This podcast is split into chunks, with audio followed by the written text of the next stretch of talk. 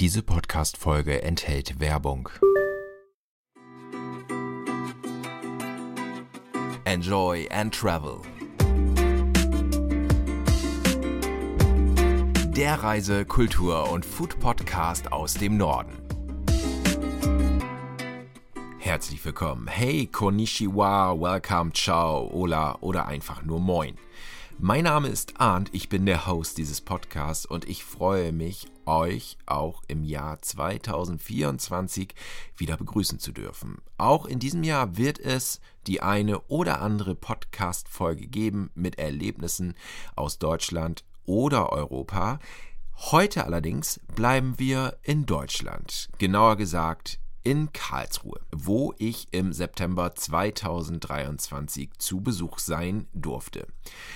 Es fing eigentlich an mit einer katastrophalen Bahnanreise, aber das kennen wir ja mittlerweile aus diesem Podcast hier. Und das erste Highlight, das fand am Abend statt, denn in Karlsruhe waren die Schloss Lichtspiele, das Lichtfestival in Karlsruhe. Das Konzept ist eigentlich recht einfach. Man hat ein Schloss und Karlsruhe hat ein großes Schloss und das Ziel des Abends ist es, dass verschiedene Teams Projektionen auf dieses Schloss legen, untermalt von Musik. Das sieht sehr, sehr eindrucksvoll aus. Vor allem, es ist auch sehr, sehr verschieden. Und wer das nicht gesehen hat, und ich denke, viele von euch, die das jetzt hören, haben es nicht gesehen, ihr habt nochmal die Möglichkeit, diese ganzen verschiedenen Variationen der Projektion auf der Internetseite schlosslichtspiele.info anzusehen. Ich packe euch das allerdings auch in die Show Notes. Mein Ziel war in Karlsruhe allerdings etwas anderes, nämlich das ZKM, das Zentrum für Kunst und Medien. Und durch dieses Zentrum für Kunst und Medien bin ich mit Felix Brenner gegangen. Das ist der Pressesprecher des ZKMs, der sehr, sehr viel über dieses tolle Zentrum zu berichten weiß. Ja, lieber Felix, Karlsruhe ist für uns Norddeutsche eigentlich eher so als Gerichtsstandort bekannt, auch noch so als Einfalltor in den Schwarzwald. Wie kommt es, dass Karlsruhe dieses Zentrum für Kunst und Medien hat? Und vielleicht noch die wichtigere Frage, was ist das überhaupt? Das äh, ZKM, Zentrum für Kunst und Medien, wurde 1989 von der Stadt und vom Land Baden-Württemberg gegründet mit der Idee, elektronische, digitale Kunst mit dem aufkommenden ähm, Internet, Computerzeitalter ein Zentrum zu schaffen hier in Karlsruhe, wo sich eben um diese Kunst und diese ähm, neue Richtung gekümmert wird, international, national. Und in diesem Sinne war das ZKM zur damaligen Zeit ein weltweit einmaliger Ort. Ähm, 1989 gegründet mit verschiedenen Standorten in der Stadt. Institute waren über die Stadt verteilt und seit ähm, 1997 befindet sich das ZKM im Hallenbau A, einer alten Munitionsfabrik, die hier in Karlsruhe während des Ersten Weltkriegs errichtet wurde, dann ihre traurigen Höhepunkt während des Zweiten Weltkriegs hatte mit äh, Munitionsfabrik, äh, mit äh, Zwangsarbeit, wirklich ein ähm, dunkler Ort, der dann in den Jahrzehnten danach künstlerisch äh, umgebaut wurde, als erst von der freien Kunstszene und dann eben ab 1997 mit dem Einzug des Zentrums für Kunst- und Medientechnologie damals noch, gemeinsam mit der HFG, Hochschule für Gestaltung. Und wir befinden uns jetzt in diesem ehemaligen Industriegebäude, 310 Meter breit, ähm, mit zehn Lichthöfen, die diese Architektur dieses Hallenbaus ähm, beschreiben und den wir als ganz besonderen Ort für Ausstellungen nutzen können. Wir haben Räumlichkeiten, mit denen man ganz große Installationen äh, umsetzen kann, die woanders nicht möglich wären. Und das Ziel des ZKMs war es schon immer und wird es auch sein, nicht nur Kunst auszustellen, sondern auch das ZKM als Ort der interdisziplinären Schöpfung zu sehen. Das heißt, hier wird nicht nur ausgestellt, hier wird geforscht, hier wird Kunst erstellt, hier werden ähm, Musikstücke ähm, produziert und welturaufgeführt. Und das ZKM, also Zentrum für Kunst und Medien, ist ja auch mehr als ein Museum. Es ist tatsächlich ein, ein kreativer Ort, der sich international vernetzt, der sich national vernetzt. und in dem Medienkunstwerke restauriert werden, elektronische Kunstwerke. Das ist ein ganz großes Problem. Sie sind teilweise wirklich vor dem Kaputtgehen, vor dem Aussterben. Ähm, da geht es nicht nur darum, äh, Kunst auf einem Bildschirm zu zeigen, sondern auch Kunstwerke, die wirklich elektronisch sind, mit Platinen, mit Schaltern, alle möglichen zu restaurieren. Und da haben wir hier ein ganz großes, international sehr angesehenes ähm, Expertenteam, die auch weltweit vernetzt sind mit den anderen Experten, die wirklich rar sind weltweit. Jetzt spitzen natürlich alle Fans der VHS-Kassette bzw. anderer Bandspeichermedien die Ohren. Felix Brenner, der hat noch mehr zu berichten, was es im ZKM gibt. Wir haben das Labor für antiquierte Videosysteme hier bei uns am ZKM. Das klingt immer so ein bisschen, äh, ja, forschungsmäßig, aber man muss sich vorstellen, die Kolleginnen und Kollegen dort, die haben alle nur erdenklichen Abspielgeräte aus antiquierten, antiken Zeiten und können sämtliche Videoformate, die äh, analog bestehen, äh, digitalisieren und so auch für die Nachwelt sichern. Äh, man muss sich das vorstellen, dass wir hier teilweise kistenweise Bänder angeliefert bekommen, die in mal mehr, mal weniger gutem Zustand sind und äh, unter anderem dann auch gebacken werden müssen, wie es die Kollegin, die äh, Dorcas Müller auch immer sagt. Wenn diese Bänder ähm, Kalk haben durch eine Lagerung, durch eine fehlerhafte Lagerung, dann werden die hier bei uns zuerst gebacken, dann fällt dieser Kalk ab und dann können sie restauriert und digitalisiert werden und so dann eben ähm, der Nachwelt erhalten bleiben. Natürlich gibt es vor Ort auch Kunst von renommierten Künstlern und deswegen darf Felix Brenner jetzt mal Name-Dropping betreiben, welche äh, namhaften Medien es alle zu bewundern gibt. Die Archive und das, äh, der Wissensschatz des ZKMs ist sehr umfangreich. Ähm, Im Februar hat uns der weltbekannte Choreograf und ähm, Performer William Forsyth sein, sein Archiv überlassen, was aus sehr vielen Bändern besteht, aus sehr vielen Aufzeichnungen. Ähm, er sagte, er vertraut es dem ZKM an. Wir, es gibt eine sehr lange Geschichte zwischen William Forsyth und dem ZKM, damals auch noch unter, unter eben dem ehemaligen künstlerisch-wissenschaftlichen Leiter Peter Weibel. Und das fußte dann auch darauf, dass wir hier eine große Installation von William Forsyth hatten. Im Februar hatten wir ein Podiumsgespräch und ähm, so vertrauen uns ganz viele Künstlerinnen und Künstler ihre Archive an als Vorlass, als Nachlass. Wir haben im Laufe des letzten Jahres äh, eine DVD-Edition herausgebracht mit den äh, wichtigsten Aktionen von Joseph Beuys. Ähm, die Bänder wurden hier komplett restauriert, gesichtet, aus verschiedenen Quellen zusammengefügt sodass daraus ein ganz neuer Blick auf die Aktion von, von Joseph Beuys entstehen konnte. Und so verbergen sich hier unzählige Schätze im, im Archiv des ZKM. Eben fiel schon der Name Peter Weibel. Er war Vorstand des ZKMs und ist leider im letzten Jahr verstorben. Allerdings wurde eine von ihm geplante Ausstellung weiter kuratiert und Felix Brenner kann etwas über diese Ausstellung erzählen. Der Gründungsdirektor des ZKM, Heinrich Glotz, hatte ähm, hier diese Aufgabe damals ähm, übernommen von Stadt und Land als Gründungsdirektor, hat die Eröffnung dann leider nicht mehr ganz mitbekommen, ist auch äh, früh verstorben. Peter Weibel war dann 24 Jahre, fast 24 Jahre wissenschaftlich-künstlerischer Leiter des ZKMs und hat das Haus zu, zu Weltruhm gebracht. Er war selbst vorher ein sehr angesehener ähm, österreichischer Künstler, Ausstellungsmacher war in der 68er-Bewegung in Österreich, in der Studentenbewegung mit, mit dabei und hat dann dieses Haus hier übernommen und äh, international vernetzt aufgebaut. Und sein Interesse lag neben der Kunst, er war ein Universalgelehrter, eben auch in der Wissenschaft, in der Mathematik, in der Philosophie, in wirklich allen möglichen ähm, Wissenschaftsbereichen. Und ein Steckenpferd von ihm, so kann man sagen, waren dann auch die Gedankenausstellungen, die unter anderem auch mit äh, Bruno Latour erstellt wurden.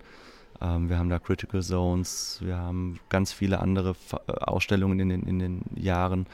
Und sein Abschiedsprojekt, bevor er eigentlich in den, ähm, hier am ZKM verabschiedet werden sollte, war dann diese Renaissance 3.0 Ausstellung, der die Eröffnung er leider nicht mehr miterlebt hat, weil er kurz zuvor verstorben ist. Die Ausstellung wurde aber in seinem Sinne fortgeführt vom ZKM-Team.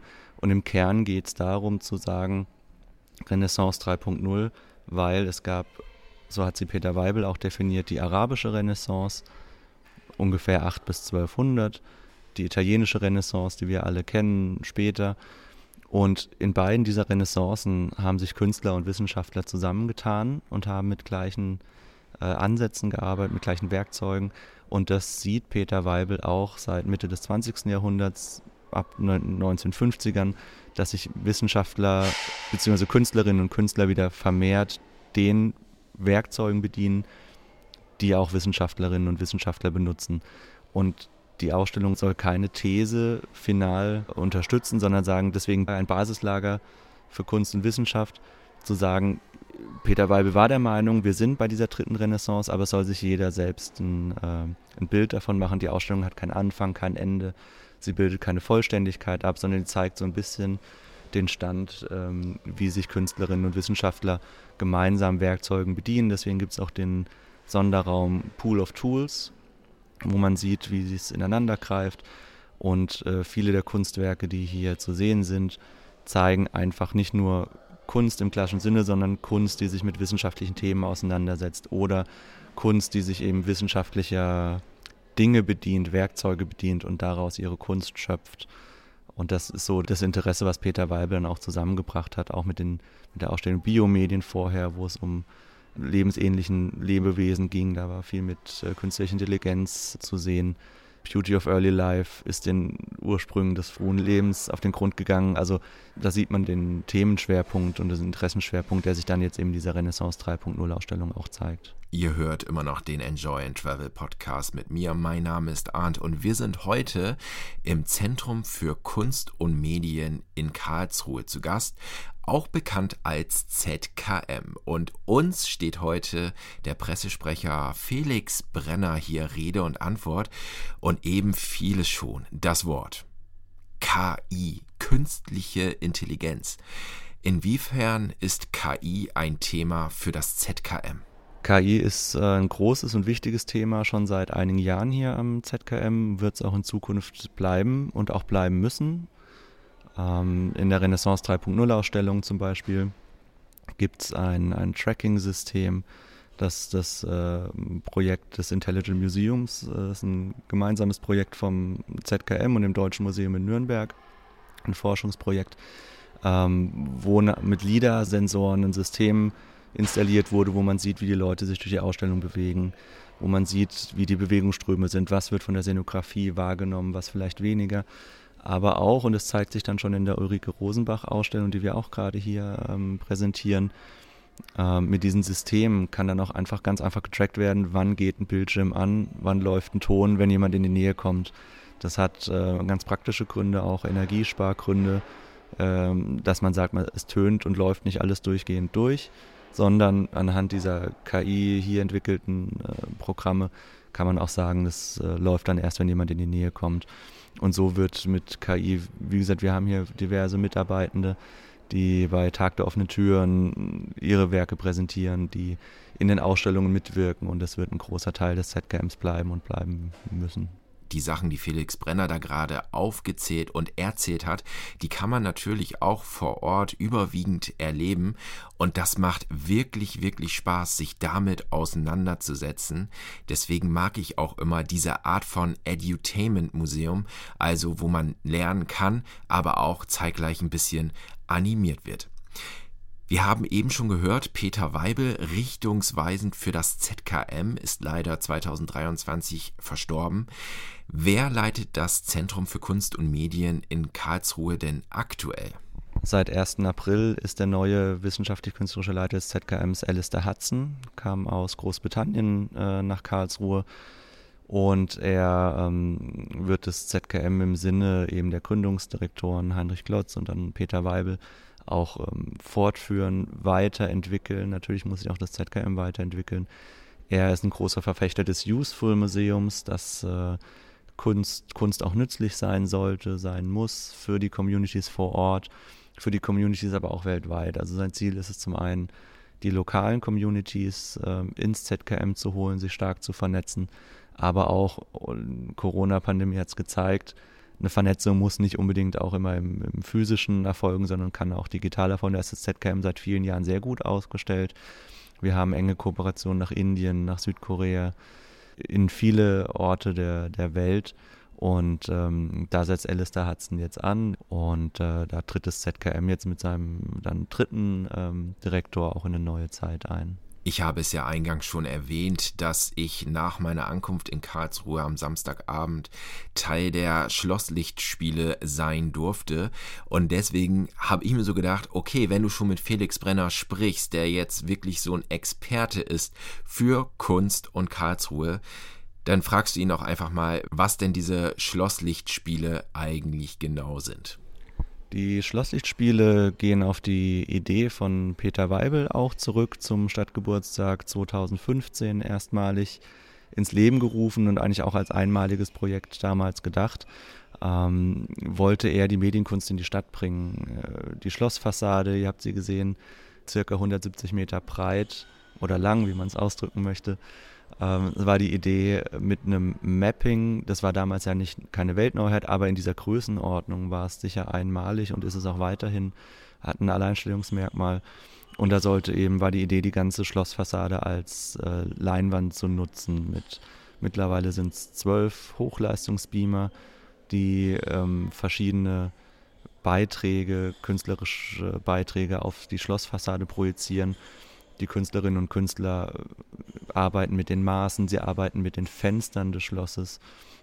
Und ähm, zum 300-jährigen Stadtgeburtstag, eben 2015, war das der Grundgedanke und seither wurde es jedes Jahr dann, es war so ein großer Erfolg, so, eine, so ein Überraschungserfolg, dass es jetzt eben äh, in diesem Jahr in der neunten Ausgabe ist und nächstes Jahr in seine Jubiläumszehnte Ausgabe geht.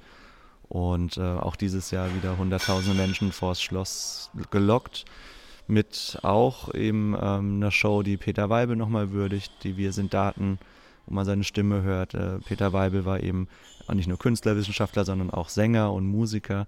Und mit seiner Band Hotel Morphila Orchestra ist er jetzt auch nochmal zu hören bei den Schlosslichtspielen. Ja, neben dem ZKM sind die Schlosslichtspiele ein Vermächtnis von Peter Weibel.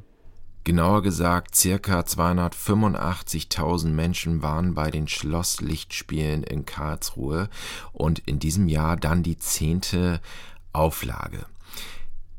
Zum Schluss habe ich noch ein Highlight. Es war für mich das coolste im ZKM und ich überlasse einfach mal Felix Brenner diese knapp eineinhalb Minuten. Genau, wir stehen hier in der Renaissance-Ausstellung im Kunstwerk von Thomas Saraceno, der sich als Künstler mit der Architektur von Spinnennetzen beschäftigt. Also nicht unbedingt mit der Spinne selbst, sondern mit der Architektur und wie sich Spinnen auch in ihrem eigenen Netz zurechtfinden. Und wir haben hier einen großen Raum, der ganz weiß ist mit einer Netzarchitektur und wenn man an diesen einzelnen, äh, man darf hier rein, wenn man an diesen einzelnen Strängen zieht, kommt eben auch ein Ton. Und ähm, so kriegt man hier eine ganz sphärische Stimmung hin, indem man sich durch den Raum bewegt, an den Seiten zieht und verschiedene Töne ähm, generieren kann. Und so lädt dieses Kunstwerk zum Mitmachen ein, ist eines der zentralen Werke in der Renaissance 3.0 Ausstellung. Wir haben jetzt ganz kurz einen Eindruck aus diesem Spinnennetz gehört. Ehrlich gesagt, das muss man selbst erleben. Man muss an diesen Fäden ziehen und die verschiedenen Töne realisieren und dann bekommt man wirklich ein Gespür dafür, wie sich Spinnen bewegen bzw. wie sie sich orientieren können. Das hat mir wirklich wundervoll gefallen, genauso wie die ganzen anderen Sachen, die man im ZKM in Karlsruhe selbst erleben und vor allem ausprobieren kann. Also wirklich, wirklich toll. Ich werde dort auf jeden Fall nochmal wieder hinfahren, weil es einfach ein echtes Erlebnis war. Und ich sage jetzt mal so, man muss nicht unbedingt ein Technik-Nerd sein, um dort Spaß zu haben. Ich bedanke mich an dieser Stelle noch einmal bei Felix Brenner, dass er sich die Zeit genommen hat, mit mir durchs ZKM zu gehen. Und alle weiteren Infos findet ihr auf der Seite des ZKMs Und ich gebe euch mal so einen Tipp, wenn ihr Mitte September in Karlsruhe seid, dann habt ihr am Wochenende auch noch die Möglichkeit, die Schlosslichtspiele anzugucken. Das war's mit der ersten Folge des Enjoy and Travel Podcasts im Jahr 2024. Ich freue mich, wenn ihr diesen Podcast weiter empfehlt und vor allem, wenn ihr auch das nächste Mal wieder einschaltet. Dann geht es noch ein bisschen weiter Richtung Schwarzwald, aber das hört ihr in der nächsten Folge.